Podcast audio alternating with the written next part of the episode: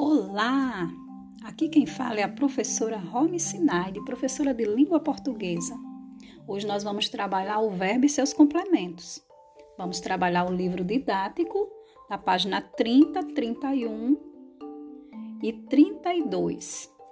E nós vamos estudar, vamos relembrar né, a questão verbal, vamos trabalhar os complementos verbais e vamos também trabalhar o verbo de ligação.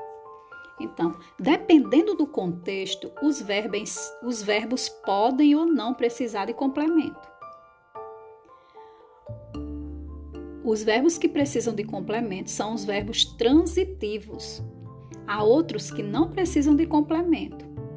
E aí nós vamos ter os verbos intransitivos. Mas, professora, o que é complemento, o que é transitivo? Ah, transitivo vem da palavra transitar, ter livre acesso. Porém, na língua portuguesa existem umas regrinhas e o complemento verbal é importante para a gente descobrir. Então, o predicado verbal, ele tem como núcleo o verbo de ação. Nós só vamos trabalhar com verbos de ação agora. Então, os verbos de ação, eles são divididos em verbos transitivos e intransitivos. Quando ele for transitivo, é porque ele vai necessitar de um complemento.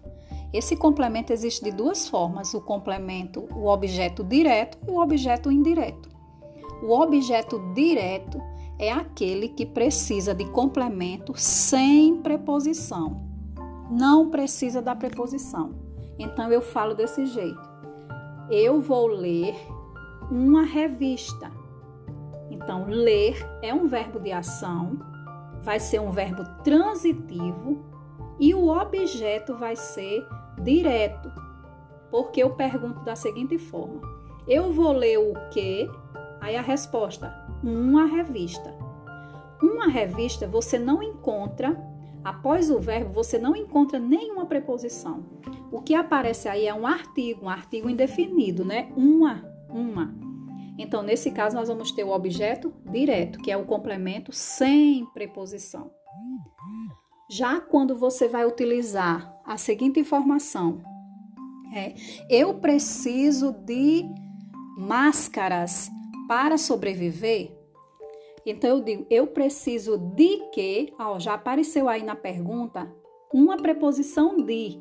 Então eu preciso de que? Preciso é um verbo transitivo porque tem o trânsito livre, mas ele é um objeto indireto. Por quê? Porque tem uma preposição após esse verbo. Preciso de máscaras para sobreviver. Então, aí esse de é uma preposição. Então, toda vez que você tiver uma frase que tiver um verbo e após esse verbo vier uma preposição, nós chamamos isso de objeto indireto. Se não tiver, a gente já sabe, é objeto direto, mas nesse caso aqui vai ser objeto indireto, tá bom? Além dos objetos direto e indireto, nós também vamos ter o verbo de ligação, que não tem nada a ver com verbo de ação. O verbo de ligação, ele trabalha com os verbos de estado, de características, e eles vão relacionar um predicativo do sujeito. O que é isso, professora?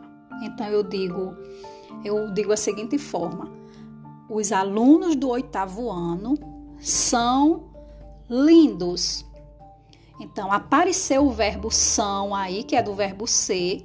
Esse verbo ser não é um verbo de ação, é um verbo de estado e precisa de um predicativo de sujeito. O que é o predicativo do sujeito? É justamente a característica que alguém tem dos alunos do oitavo ano. Os alunos do oitavo ano são o quê? Aí a gente vai dizer lindos. Então, lindo seria o predicativo do sujeito, porque é a característica do sujeito, que é os alunos do oitavo ano 1, um, ok? Então, os verbos de ligação, você não vai trabalhar com o verbo de ação, não. Você só vai trabalhar, né? Que são justamente esses verbos, os mais comuns. É o verbo ser, estar, permanecer, continuar, parecer, andar, andar, tornar. Esses verbos, quando você vê ele é, conjugado nas frases, eles são verbos de ligação. Eles nunca serão verbos de ação, ok? Então a gente vai trabalhar, né? Nessa semana nós vamos trabalhar os verbos e os seus complementos E aí lá no livro você vai encontrar esse conteúdo aqui, né, explicando. E aí nós vamos aprender mais um pouco da nossa língua portuguesa.